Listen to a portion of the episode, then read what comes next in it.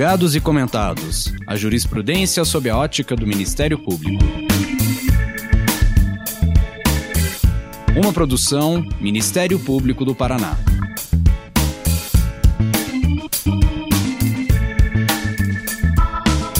Olá, estamos começando mais um episódio dos Julgados e Comentados. Eu sou Sâmia Bonavides e neste episódio vão ser abordadas questões relacionadas ao processo de adoção no Brasil, com a participação do Davi Kerber de Aguiar, promotor de justiça do Ministério Público do Paraná.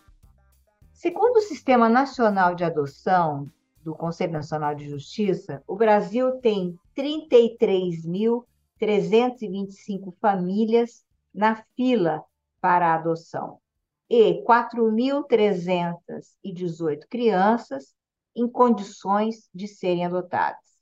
Isso indica que para cada criança na espera para adoção, há quase oito famílias à procura de um filho, de uma filha adotiva, e dessas 4.318 crianças disponíveis para adoção, apenas 15% tem menos de 4 anos de idade. A grande maioria, que são 63%, é maior que 6 anos, sendo 34% adolescentes com 14 anos ou mais. Em relação à raça e à cor da pele, 54% das crianças são pardas, 28% são brancas e 17% pretas. Apesar do grande número de interessados, muitas adoções não se concretizam. Vamos abordar também neste episódio os limites e os desafios para justamente essa concretização dos processos de adoção no Brasil, bem como os trâmites e os critérios é, mais adequados para a destituição do poder familiar e como conciliá-los ao melhor interesse da criança. Também vamos falar sobre como empreender o acolhimento das crianças em situação de vulnerabilidade, mediante sua institucionalização ou o uso de famílias acolhedoras. Esclarecendo, então, a forma como deve proceder o Ministério Público frente à entrega espontânea frente à desistência da adoção ou ainda à chamada adoção intuito persone. Estes e outros temas serão objeto, então, da minha conversa com esse promotor de justiça tão sensível, tão muito bem preparado, que está aqui hoje para um bate-papo com informações importantes sobre esse tema. Davi, seja muito bem-vindo. Muito obrigado, doutora Sam, pelo convite, pelo carinho de sempre. É uma admiração muito enorme que eu tenho pela doutora e um convite seu realmente é um privilégio. E o tema em si desse podcast, para mim, é muito instigante, é, ainda mais tratando de um tema que é sensível e ressignificante para crianças e adolescentes em situação de risco. E é, de fato, um, o cotidiano diário de promotores e promotoras de justiça que atuam na área da infância e juventude fazendo um pouco de descrição de mim mesmo, né? Eu sou pós-graduado em Direito do Estado, também pós-graduado em Direito Civil e Direito Criminal, e recentemente mestre em Direito pela Universidade de Curitiba. Há anos faço parte do corpo docente da Escola Superior do Ministério Público, no curso de vitaliciamento dos novos promotores de justiça substitutos que entram na carreira. E como a doutora Samia bem já mencionou, né, sou promotor e meu interesse pelo tema encontra essa íntima relação com as minhas atividades funcionais como membro do Ministério Público, Primeiramente, porque atuo há alguns anos numa promotora de justiça que lida é, diariamente com decisões de poder familiar, processo de habilitação de adoção e adoções. Mas também porque hoje atuo no Centro de Apoio Operacional das Promotorias de Justiça da Criança, Adolescente e Educação, sendo membro da Comissão Estadual Judiciária de Adoção do Paraná, que trata, entre outros, de adoções internacionais. Tenho certeza que será um bate-papo instigante e interessante, especialmente em razão do tema, que é de fato fundamental enquanto direito ao pertencimento familiar de crianças e adolescentes que em algum momento de suas vidas foram sujeitadas à situação de risco. E a gente sabe, né, doutora Sama, que sem as nossas famílias não seríamos nada, né? Então, realmente é um termo fundamental para qualquer criança e adolescente que se encontre em situação de risco. Perfeito, Davi. E veja, né, é, é, é uma atuação que é para o membro do Ministério Público, a membra do Ministério Público, ela é uma, uma daquelas que eu acredito que traga o maior grau de realização, né? Você efetivamente está interferindo positivamente na vida de crianças, né? Crianças, jovens, enfim, né?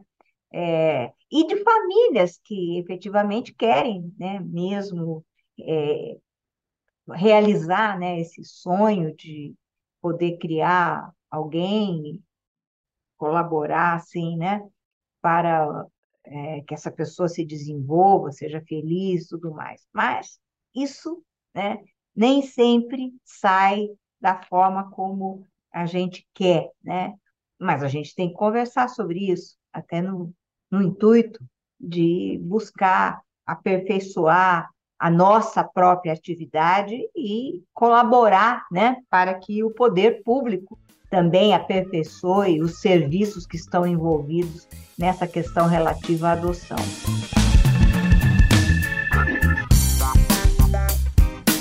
Bom, o Ministério Público, Davi, desempenha um papel fundamental no processo de adoção dentro do sistema de justiça. Atua como fiscal da ordem jurídica e exerce o papel de guardião dos direitos das crianças e adolescentes. O processo de adoção é regido pelo ECA, Estatuto da Criança e do Adolescente, e algumas normativas correlatas. E sempre pensando no melhor interesse da criança que é o que deve ser o foco principal no procedimento. Então, Davi, nós temos vários tipos de ouvintes desse podcast, né? Quais são as funções essenciais do Ministério Público no processo de adoção? Legal, é uma ótima pergunta. Eu primeiro vou fazer um complemento. É, realmente a área da infância e juventude eu acho ela fascinante, doutora Sami, porque é uma das poucas oportunidades que a gente consegue ver uma resolutividade quase que instantânea quando a gente consegue retirar uma criança em situação de risco e eventualmente ter que acolher para questões protetivas. Então, ela é gratificante, é claro que é triste, porque a gente trata de situações em que há violação de direitos de um público tão vulnerável, mas ao mesmo tempo a gente consegue enxergar que a gente tem um papel relevante e praticamente na hora se faz uma proteção e se garante um direito que não tinha até então para uma criança adolescente. Então é gratificante demais. Eu até brinco com os colegas do direito penal nesse sentido, que a nossa atuação consegue chegar logo ao, ao, seu resultado tão importante que é de proteção. Não desmerecendo as demais, é claro, mas sempre estimulando os colegas da área da infância. E de fato, doutora Sami, a gente consegue, assim, falando de forma geral, é, ver a atuação do promotor de justiça, da promotora de justiça na adoção em três momentos distintos. O primeiro dele não está muito ligado diretamente à adoção, mas é preparatório porque não há crianças e adolescentes que são encaminhadas para adoção sem antes ter extinto ou destituído o poder familiar ou os pais estarem falecidos sem família extensa. Então, esse é um pré-requisito necessário para a adoção e o Ministério Público atua basicamente em dois deles, né? Na entrega espontânea para adoção, que é um momento em que há extinção do poder familiar, conforme o rito seguido pelo ECA, 19A do ECA, e a decisão do poder familiar, que são aquelas situações em que os genitores, de fato, colocaram em risco essa criança e é irreversível, né? Não é possível restabelecer a reintegração familiar após, após tentativas que a gente tem que esgotar. Obviamente, tanto nós como sistema de justiça, como a rede de proteção como um todo.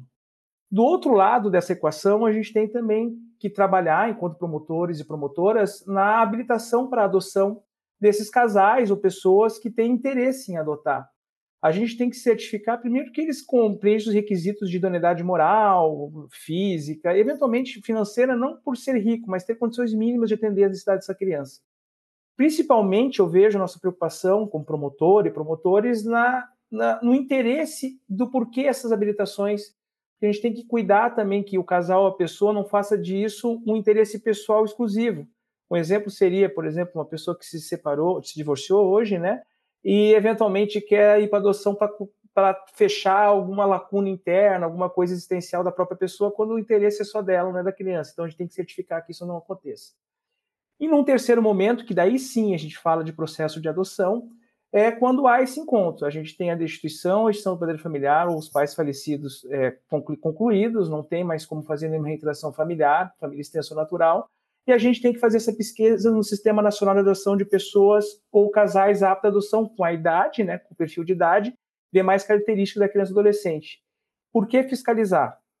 Porque, o, gostando não as pessoas, os casais foram até o sistema de justiça, confiando que o Ministério Público, que tem essa, essa prerrogativa legal no Estatuto do Criança e Adolescente, ia certificar que ia ser respeitada uma fila de adoção e uma ordem de adoção.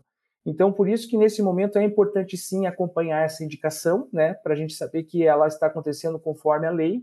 Também tentar evitar bulas ao Sistema Nacional de Adoção. E o principal, quando houver esse encontro da criança com o adotante, a gente certificar que o que está sendo observado são as reais vantagens dessa criança em ter uma nova família agora protetiva e responsável que infelizmente outrora eles não tiveram.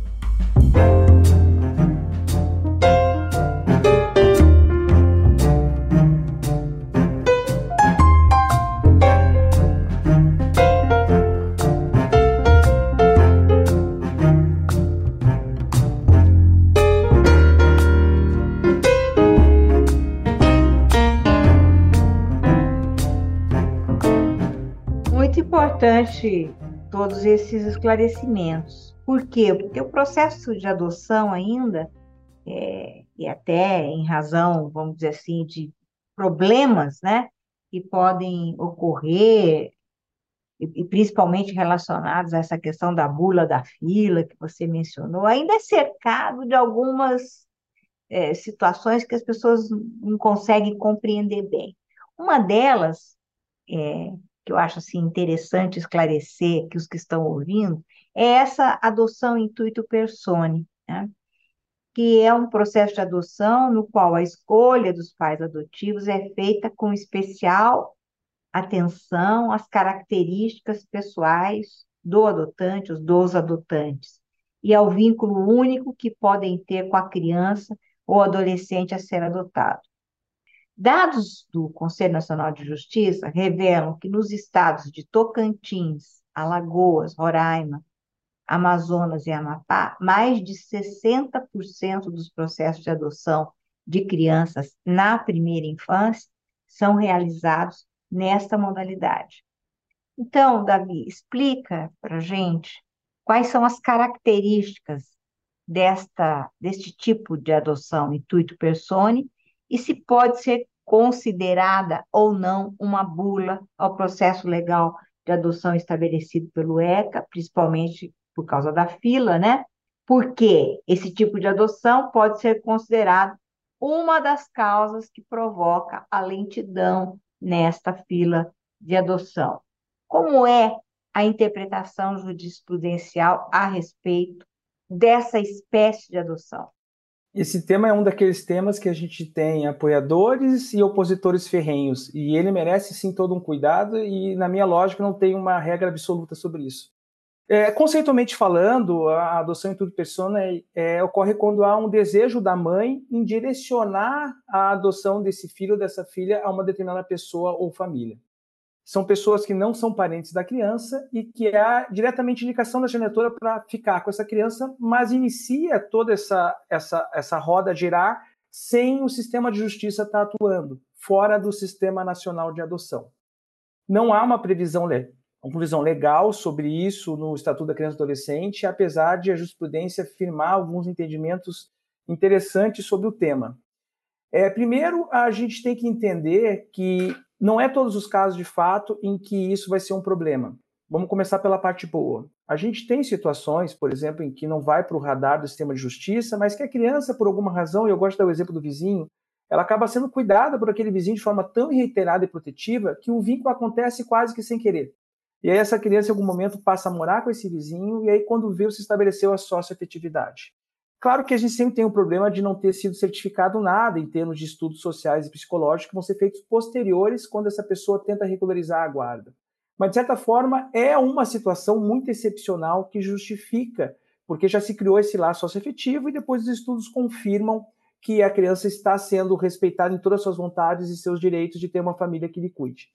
Situações excepcionais, como eu falei, não é de bom grado, mas a vida é muito mais criativa né, do que o direito. Então, a jurisprudência admite Inclusive, o STJ, a doutora Samia, deixa muito claro que em situações como essa, por exemplo, que essa é mais fácil de visualizar, né, e são excepcionais mesmo, não justifica nem sequer a busca e apreensão para essa criança ser adotada pelo Sistema Nacional de Adoção, porque como se concretizou os vínculos, não se justifica observando o interesse superior dessa criança.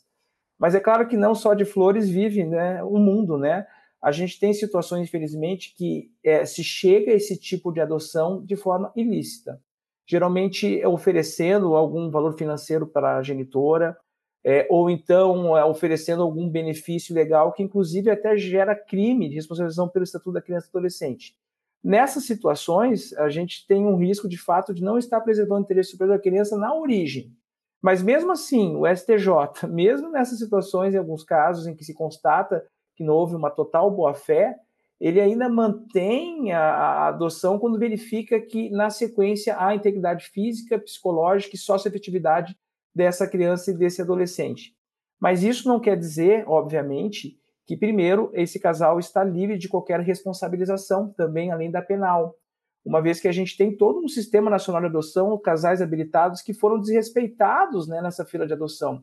Então, hoje, já inúmeros julgados, inclusive corroborados por decisões do STJ, implicando pena de dano moral coletivo em favor do Sistema Nacional de Adoção, ou seja, desse grupo de adotantes que foi prejudicado, é, que vai para o Fundo da Infância e Juventude, para ações da Infância e Juventude, para tentar mostrar que isso continua sendo errado.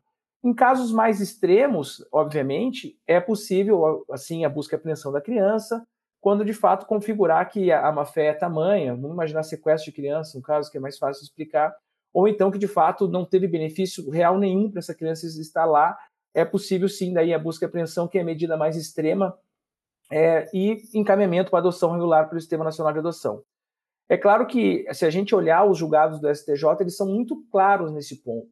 É, é uma hipótese em que demonstra que o Sistema Nacional de Adoção não é absoluto, mas ele não é absoluto sempre que ficar muito claro que, mesmo nesse contexto de início de legalidade, não houve prejuízo e que a criança está sendo atendida na integralidade em todos os seus direitos pela criança adolescente, pelos pais adotantes, desculpa. Dá para notar que o, que, o, que o tema é poroso né, e difícil, porque é, é, de fato, a gente pode imaginar numa linha mais radical de que, puxa, que absurdo, curar o sistema nacional de adoção, vamos pegar essa criança. Mas às vezes as crianças, doutora Sam, vai estar 4, 5, 6 anos com essa família. Já conhece pai, mãe, avô. Então é óbvio que a gente tem que agir com um pouco mais de responsabilidade com relação a quem é o tutelado principal, que é a criança e adolescente. Mas isso não nos retira da obrigação, obviamente, de responsabilizar essas pessoas e cuidar até mesmo, doutora Sami. Hoje eu estou numa vara de família. Quando chega um pedido, por exemplo, de, de guarda de uma criança de terceiros de poucos meses de idade, já me acende todos os alertas de adoção ilegal e dependendo do período, hoje, por exemplo, o STJ tem decisões já com 9, 10 meses autorizando durante esse período, porque entende que não houve a formação de vínculos suficientes, a busca e apreensão e a convencional, mas encaminhamento imediato para adoção, né? visando manter uma família substituta adequada para essa criança adolescente. Como eu disse, o tema não é fácil, ele tem de todo um lado apoiadores e pessoas ferrenhas que não concordam, mas é hoje, é isso mais ou menos que o STJ está decidindo sobre o tema.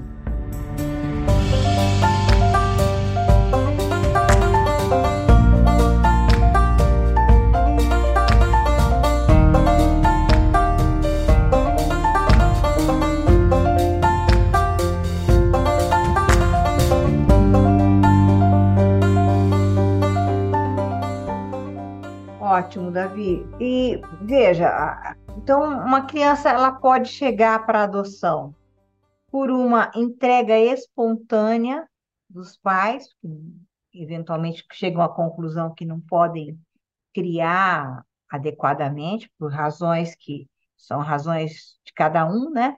Ou ela pode chegar pela destituição do poder familiar. Vamos começar falando sobre a entrega espontânea, então como um, um, ato que é legal, previsto no Estatuto da Criança e do Adolescente, né? E que ocorre quando o pai, a mãe, né, ou ambos decidem é, que não têm condições de exercer a parentalidade, optando então pela entrega do filho para adoção. Lógico, né? É, também é outro tema cercado assim daquela é, vamos dizer assim, de uma pressão social que principalmente recai mais sobre a mulher até do que sobre o homem, né? E esse processo uh, de entrega voluntária tem, então, seus estigmas, tem preconceitos sociais, né? Porque acham que uma mãe não pode nunca entregar o seu filho, não, não importa as razões que ela eventualmente tenha para isso, né? Então há uma série de pressões, de constrangimentos.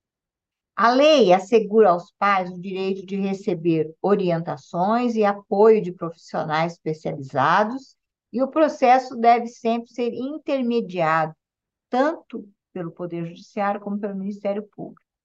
Quais são as etapas para a realização dessa chamada entrega espontânea e como, na prática, tem se dado a receptividade do Judiciário e das instituições que compõem a rede para a aplicação daquela resolução 485 de 2023, CNJ, que justamente dispõe a respeito dessa temática, no sentido de que o sistema deve dar esse apoio à mulher.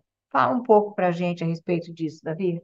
É, de fato, doutora Sam, a entrega espontânea para adoção ainda é permeada de preconceito social e certo desconhecimento, apesar do sistema de justiça não ter tanto, não ser tão controvertido como a adoção em tudo persona.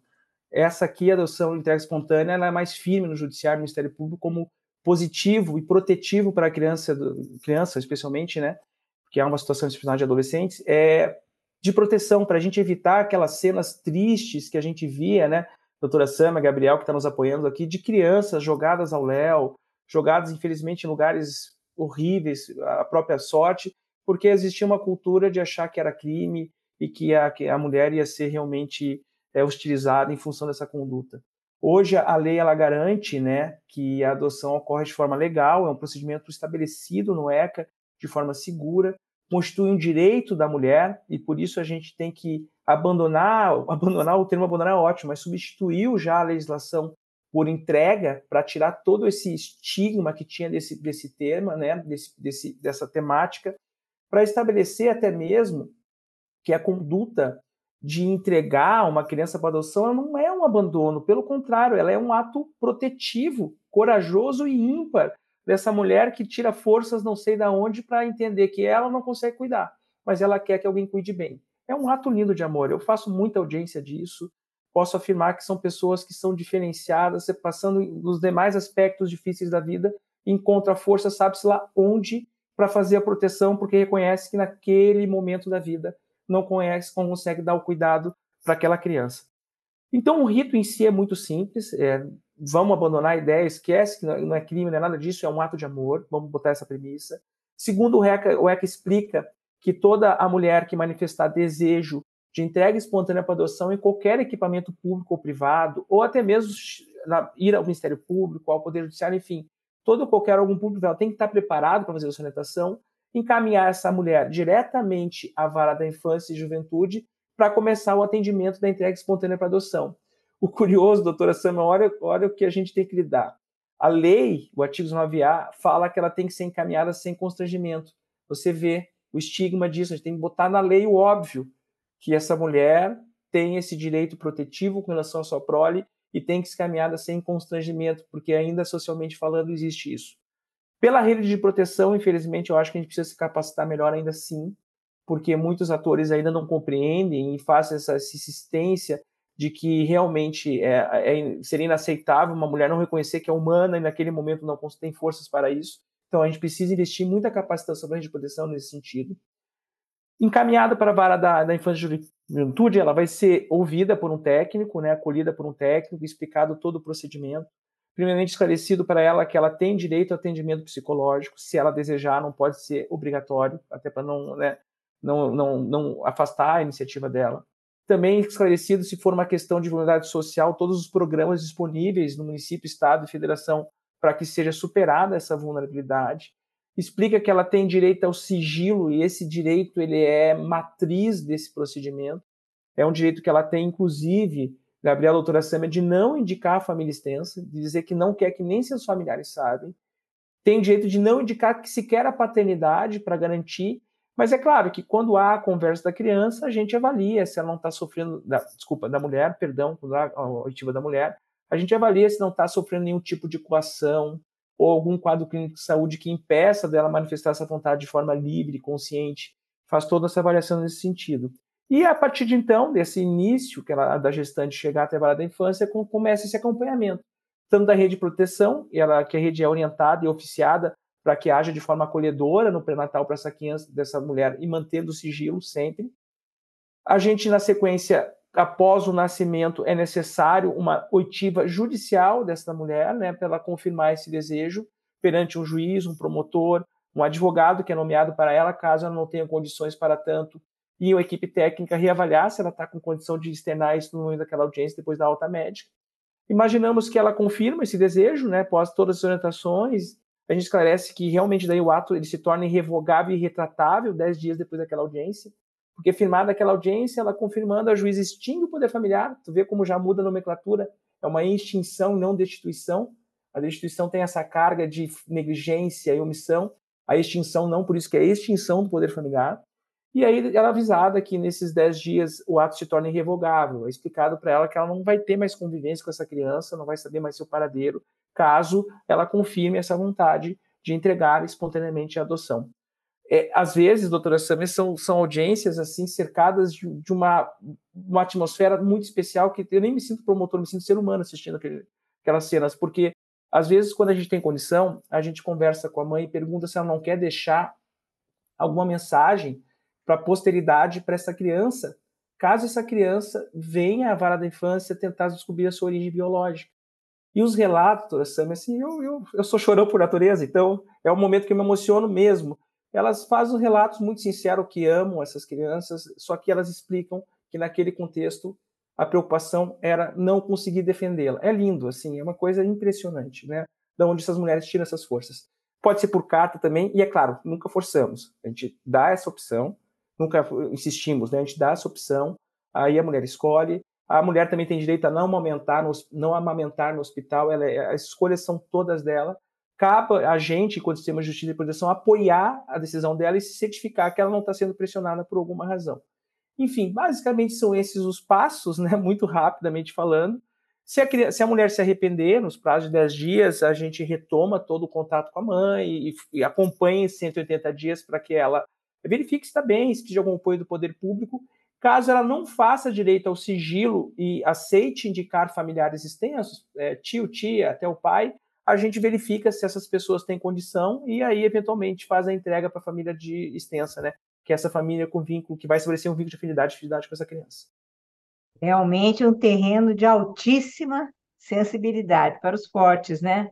Aguentar aí essa, enfim, essas cenas que mostram mesmo a, é, as dificuldades que as pessoas têm na vida, né? principalmente em relação às desigualdades sociais, que acredito que, que sejam as famílias em situação de vulnerabilidade que as que passam mais situações dessa forma, né? embora qualquer uma delas possa passar por isso.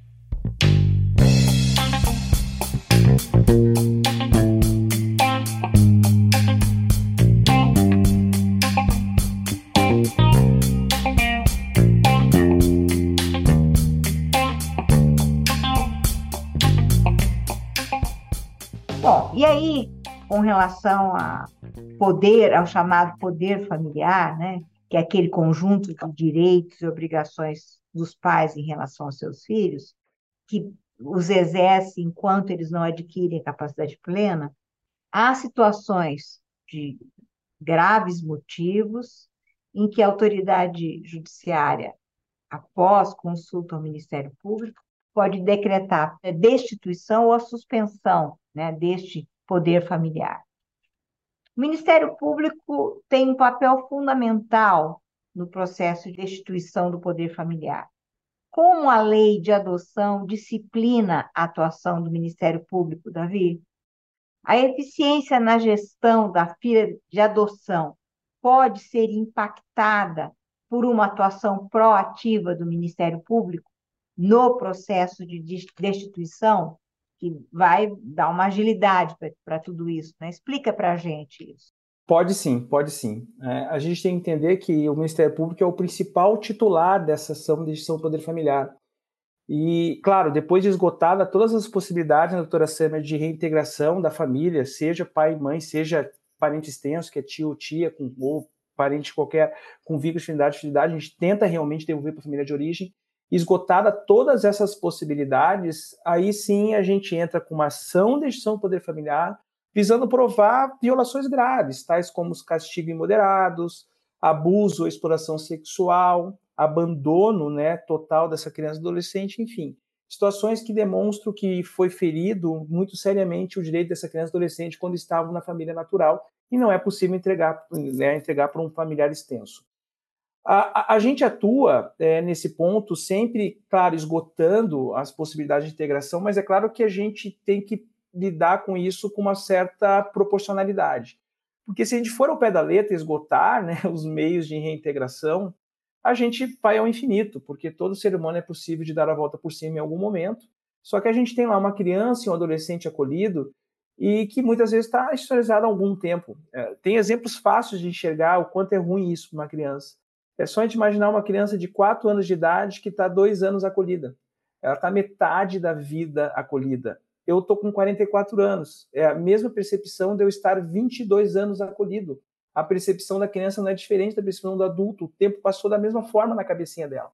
Então a gente tem que agir com essa responsabilidade, saber que esses dois vetores principais é reintegração familiar, esgotando de forma séria e com todas as, as possibilidades possíveis nesse contexto, mas é claro, trabalhando um pouco com o tempo. Tanto que a própria a, a, lei prevê, a própria regulamentação da medida de proteção, que é aquele momento inicial que a criança é acolhida e acompanhada pelo Ministério Público, pelo Judiciário, é prevê que quando chega o relatório para o Ministério Público de, de, indicando a não reintegração familiar, justificando, é óbvio, os motivos, e indicando a edição do poder familiar, nós temos 15 dias para entrar com essa ação. Ou então justificar o que, é indispensável para ela. Com a ação tramitando, nós temos 120 dias para terminar esse processo, né, ao menos em primeiro grau. Então a legislação ela quer isso, ela quer que de fato olhe para a família e se faça todos os esforços necessários enquanto poder público para restabelecer essa, essa reintegração familiar, mas ao mesmo tempo também diz que o tempo conta, que a gente não tem um tempo infinito é, para isso. A gente tem que também não perder de, de, em mente, enquanto gestor do direito, que é óbvio que a adoção é um caminho super viável e importante, mas a reintegração familiar é a melhor medida sempre, porque, de certa forma, não deixa esse vácuo no contexto biológico e da sua origem biológica da criança e do adolescente. Então, é um, é um binômio que somente cada caso vai dizer. Aqueles que são muito ferrenhos dizer, não, qualquer violação tem que entrar com o destino familiar, está errado. Eu acho que não é este o caminho, mas também não podemos ir no outro vetor, né? Achar que tem que esgotar de forma infinita todas as possibilidades, porque a gente incorre no outro erro no erro de, do preço disso cair contra a criança adolescente acolhida. Porque essas idas e vindas também de tentativas frustradas de reintegração geram um processo violento de revitimização e falta de vinculação né, dessa criança para com alguém. Então a gente tem é, realmente é um, é um, não é um conceito matemático, é muito um conceito de empatia também, de a gente verificar que a gente não pode descuidar da reintegração, mas ao mesmo tempo cuidar com o tempo que isso tem que acontecer.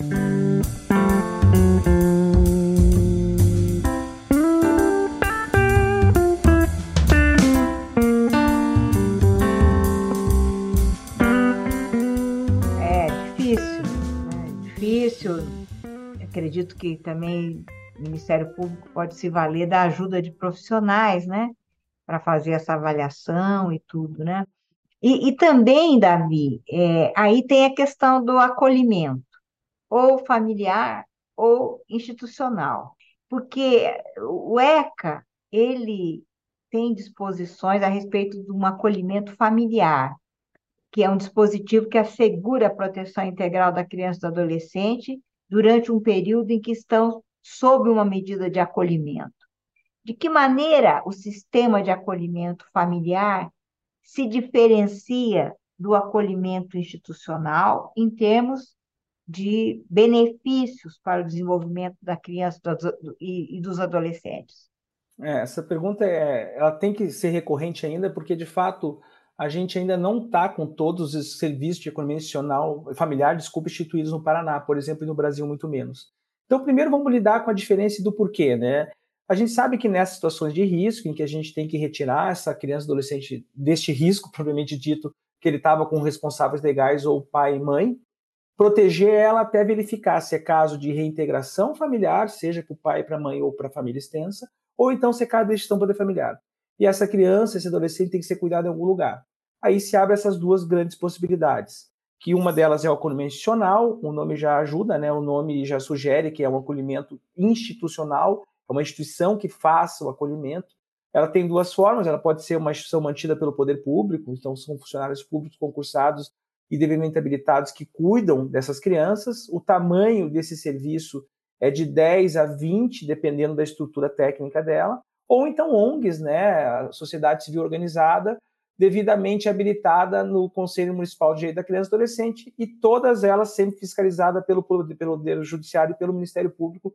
No caso do MP do Paraná, a gente mensalmente tem a obrigação de ir lá verificar como estão as situações dessas casas. Né? Num segundo plano, a gente tem que, e a legislação coloca como preferencial de forma adequada, a gente tem o acolhimento familiar, que basicamente são pessoas, é, pessoas ou casais que se colocam à disposição do sistema de justiça para cuidar dessa criança, desse adolescente durante esse período de indefinição. Se vai ir para adoção ou se vai voltar para a família natural ou, ou extensa, né, ou biológica. São famílias que realmente se cadastram, passam por curso, demonstram que são capacitadas e são acompanhadas de forma rotineira pela equipe técnica, não se deixa só a criança adolescente lá. A legislação, de forma muito acertada, define que é uma criança ou adolescente por família ou grupo de irmãos, justamente para não virar um grande acolhimento institucional irregular. E a gente vê que nesse serviço, assim, é muito evidente para a gente que atua no dia a dia, mas eu acho que não é difícil também quem não atua no dia a dia, a diferença que tem de cuidado de tratamento dessa criança está no leito de uma família, né? Ela está lá vivendo uma família, não é a dela, mas ela vive uma família, né, que é estruturada para isso, é, é nos, nesses momentos, doutora Samia, que a criança e adolescente dá conta das violações que teve de direito, porque como a rotina, vamos colocar normal, mas vamos botar não disfuncional dessa família, ela consegue entender o que é ter um café da manhã sem brigas, sem agressões, o que é ter conviver num ambiente familiar sem ninguém alcoolizado ou usuário de droga. Estou pegando os casos mais extremos, tá, para simbolizar o quanto a família, o planejamento familiar é importante. Houve uma época, inclusive, que se discutiu isso. Ah, mas que pena da criança, da criança vai vincular com essa família e depois vai ter que voltar para a família ou voltar para a família de origem, né, ou para adoção, que isso seria um trauma para ela. Muito antes pelo contrário, né, os estudos mostraram que isso é salutar. Primeiro que a gente combate a falta de afeto com afeto, né, doutora Sam? A gente não combata com desafeto, né? E segundo, que a criança, mesmo no processo de desligamento desses acolhimentos familiares, ela tem a possibilidade de nós adultos ensinarmos a elas que há possibilidade de rupturas saudáveis. A gente vai ter rupturas com pessoas durante toda a nossa vida. E elas podem ser saudáveis, com despedidas legais, com a saudade acontecendo de forma proativa e produtiva. E isso é uma oportunidade de ensinar a criança nesse momento também, porque até então o que ela tinha era uma ruptura traumática, porque ela foi violada de direito sem saber até que está sendo violada e começa a compreender. No convencional, a gente não tem isso. Mas claro que a gente tem também hoje um remedinho para isso também há um bom tempo, que é o acolhimento, é, que é o apadrinhamento afetivo. Então, os acolhimentos institucionais é possível desenvolver programas de apadrinhamento afetivo em que pessoas ou casais se habilitam como padrinhos mesmo, como esse termo diz, sabe? Essa criança que está condicionalmente levar para um shopping, passear final de semana, pode ter até pernoite para cuidar dela, para ela ter essa noção de família e interação social. É, essa pessoa pode acompanhar na escola, tem que ter uma rotina mínima. A pessoa que quer isso não pode ser uma vez por mês, ela tem que saber que ela vai pegar com regularidade essa criança devidamente acompanhado pela equipe técnica. Então, é uma forma de mitigar esses efeitos acolhimento institucional, enquanto a gente ainda está definindo a situação jurídica da criança por um encaminhamento ou não.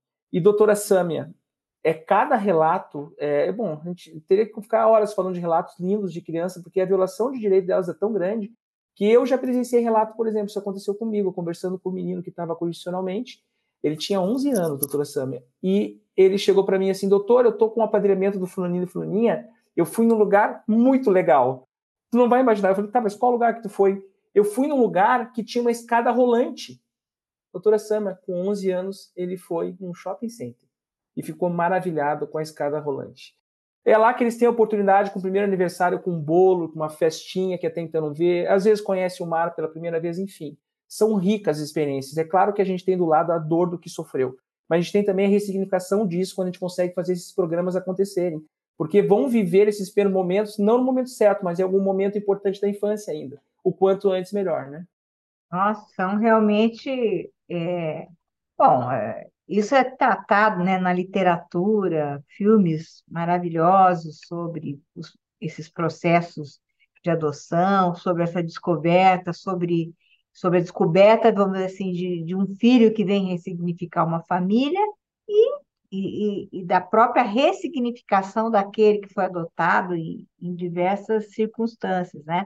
E, lógico, em todas as fases, né, está, como você bem dito, né, inserido num ambiente familiar que não seja disfuncional, mesmo que seja por aquele período temporário, tudo isso é importante, tudo isso é vida, tudo isso é coisa que vai sendo construída. Mas, infelizmente, as histórias nem sempre acabam bem.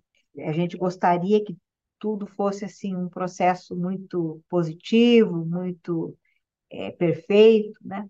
Mas pode haver a necessidade e acontece, né? Que pode haver, acontece na prática devolução ou desistência da adoção, né? Que é um outro assunto muito delicado, muito controverso, que envolve questões emocionais profundas, com implicações significativas para o bem-estar e a estabilidade da criança é, envolvida nesse processo.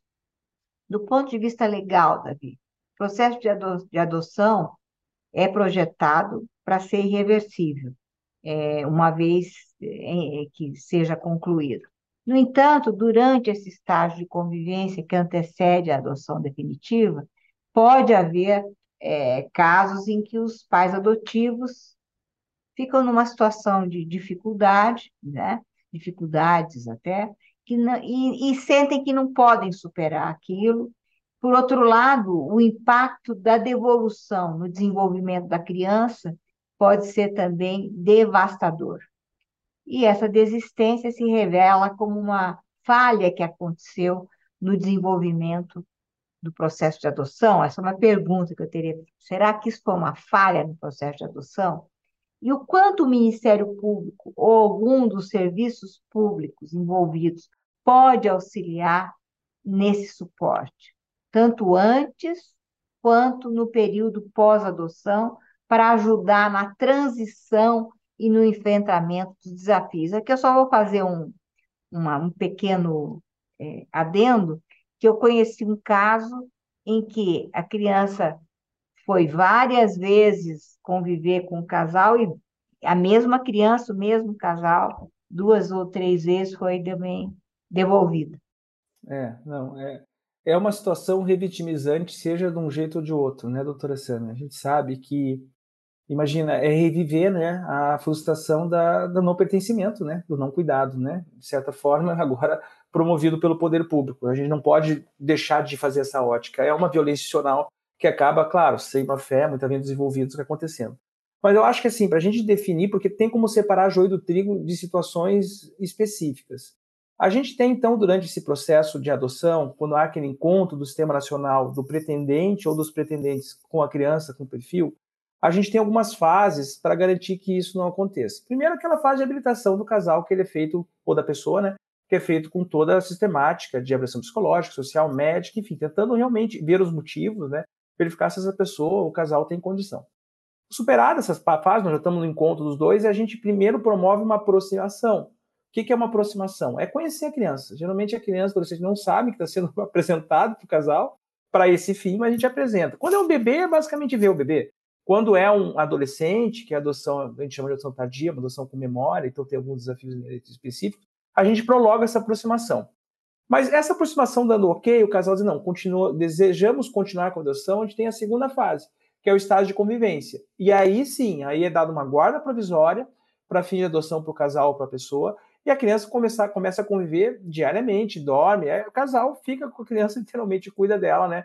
E essa vara da infância juventude, os técnicos acompanham durante 90 dias, prorrogável por 90 dias, e finalizado esse período, com tudo muito certo, tudo, a, a, aproximação, o estágio dando ok, se vai para adoção, que torna definitiva e revogável, em tese, essa situação de paternidade e maternidade pela adoção. Então, nessas três fases, é indiscutível que, chegando na fase da adoção, alguém que faz isso, né, de devolver, esse termo é horrível, né, mas de entregar para adoção novamente ao Poder Judiciário, da criança do Poder Judiciário, é horrível, né, e gera trauma, e o STJ é bem tranquilo e pacificado no sentido que é cabível indenização por dano moral dessa criança, a obrigação de manter o acompanhamento psicológico e social, que ela precisar, né, todos os acompanhamentos, sendo que até uma nova ação de gestão do poder familiar, até uma nova adoção, perdão, a criança continua sendo herdeira, continua tendo direito a alimentos, enfim, continua com todos os direitos. Ela só vai finalizar isso quando vier uma próxima adoção. No estágio de convivência, já há decisões que também é possível responsabilizar. Tem a exceção, mas a regra é a seguinte: o casal, ele, ele antes, quando está conhecendo a criança, é passado todo o perfil para o casal explica as características da criança, os traumas que ela viveu, o histórico pretérito dela e os desafios que podem vir. Porque é muito natural na, na adoção, doutora Samia, é muito natural. A criança, como ela foi, a criança, o adolescente, como ele foi rejeitado no passado, ele vai desafiar esse pai e essa mãe para ver se há um amor legítimo ali. É um processo natural. Quando a criança faz isso é porque ele está se vinculando. Olha que coisa interessante do ser humano. Ele quer testar. Ele diz: Ó, eu estou gostando desse casal, mas eu preciso ver se eles me amam tanto quanto eles. Eu vou testar. O teste é das mais variadas formas e o casal é preparado para isso. Quando surge a devolução no estágio de convivência com coisas previsíveis como essa, é possível a responsabilização, porque vai revitimizar essa criança. O casal foi preparado e explicado sobre isso. E aí é possível pagar a indenização por dano moral e também, eventualmente, danos, danos né, que surgirem com um tratamento psicológico e etc. Mas como não finalizou a adoção, não tem ainda necessidade de alimentos, não fica a manutenção de, de direitos hereditários e tudo mais. Mas é claro que também há um outro lado. Qual o outro lado? O lado em que, eventualmente, essa criança, quando tem essa aproximação, está nela algo que não estava bem compreendido pela equipe técnica, que transcende a capacidade deste casal cuidar dessa criança por uma característica em função das violações de direito que essa criança sofreu, que surgiu naquele momento, no momento de conhecer o casal. Aí, nesses casos, quando há um fundamento muito claro, um relatório técnico esclarecendo que, de fato, foi algo que estava na imprevisibilidade, estava no consciente daquela criança e aflorou em função daquele momento que não foi bem tratado até então, aí sim, aí o próprio poder público intervém, Ministério Público, Judiciário, para pegar essa criança de volta, cuidar dela, verificar. O casal também, a gente verifica como o casal está, porque é claro que há um sofrimento também, e aí não há responsabilização nenhuma. Já na aproximação, não. Na aproximação, como é o primeiro contato, não há risco nenhum, nem a criança ou adolescente fica sabendo, muitas vezes, que está essa aproximação, é um conhecimento geralzão, assim, Via de regra, o casal conhece sem a criança saber que é para esse fim, e aí não se fala em responsabilização. Mas a, a, rede de proteção como um todo, a gente como gestor do sistema de justiça e a equipe técnica do SAI tem esse compromisso muito sério nas habilitações para adoção e na orientação, a gente acompanha, a gente não deixa o Deus dará, essas famílias são acompanhadas antes, durante e depois, e tem grupos hoje de apoio à adoção que mantêm esse, esse trato, esse cuidado, esse ensinar dessa família, como ter é, uma paternidade, uma maternidade responsável. Eu até brinco, doutora Sam, esses cursos de adoção deveria ser para tudo que é pai e mãe, não só para os adotantes, né? Porque de fato a gente é, é um desafio. E, e doutora Samia, se ilude quem acha que é diferente de filho biológico. Não é. Todos vão promover algum tipo de desafio. Na verdade é essa. Se a gente pensar, a gente adota sim o nosso filho, nossa filha, mesmo na paternidade maternidade biológica.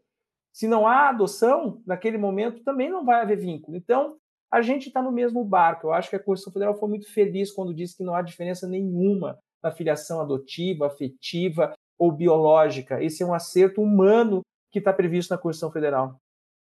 É, eu concordo integralmente com você. Só quem já foi pai, mãe, né, sabe que efetivamente os problemas são todos os mesmos, os desafios, né, para, para pais adotantes ou não, e, e hoje nem se usa diferenciação, né? Lógico, nessa terminologia, problemas são exatamente os mesmos. Mas eu acho que isso é uma questão um pouco cultural, talvez, né?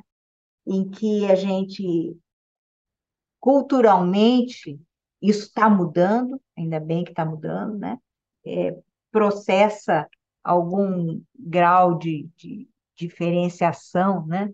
né, na, entre uma, uma, uma condição, a condição biológica ou a condição de filiação que decorre de vínculo jurídico, né? apenas de vínculo jurídico. Mas eu, eu adorei esse papo com você, Davi, eu acho que é muito esclarecedor e, além de esclarecedor, né?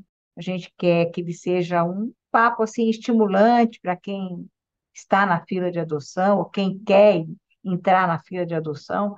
É um, um, um processo é, muito importante, né?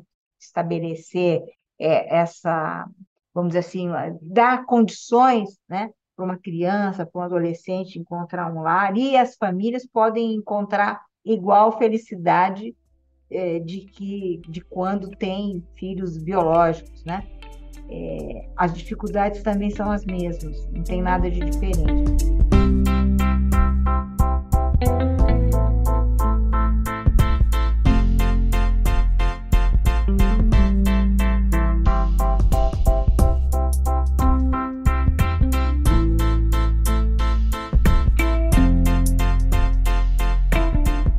Muito agradecer você, Davi Kerber Aguiar, promotor de justiça do Ministério do Paraná, pela sua participação nesse episódio.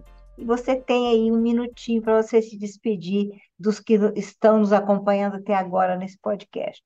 Então, obrigado, doutora Sami. Também agradeço ao Gabriel, que deu todo esse apoio na doutora Sami. Foi um grande prazer, né? Eu admiro demais a doutora Sami. Foi a primeira vez que eu tive essa oportunidade de ter um bate-papo. Então, a minha felicidade é enorme por dois motivos. Primeiro, por esse bate-papo ser com a doutora.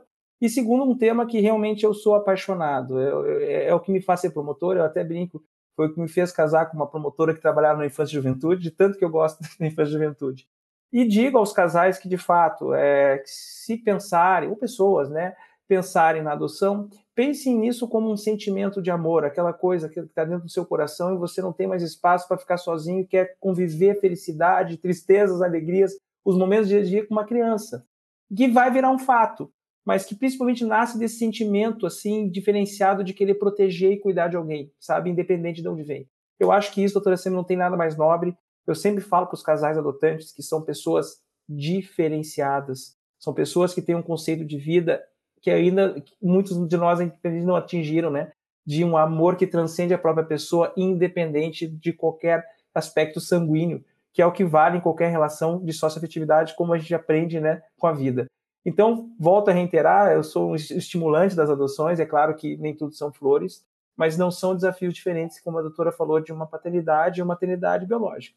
Então, estou à disposição no CAOP, para quem precisar tirar dúvidas também, fique o contato aí, e agradeço demais, doutora Sam, pelo convite. De fato, fiquei muito feliz em, com esse bate-papo com você e com o Gabriel, nos dando esse apoio. Obrigado.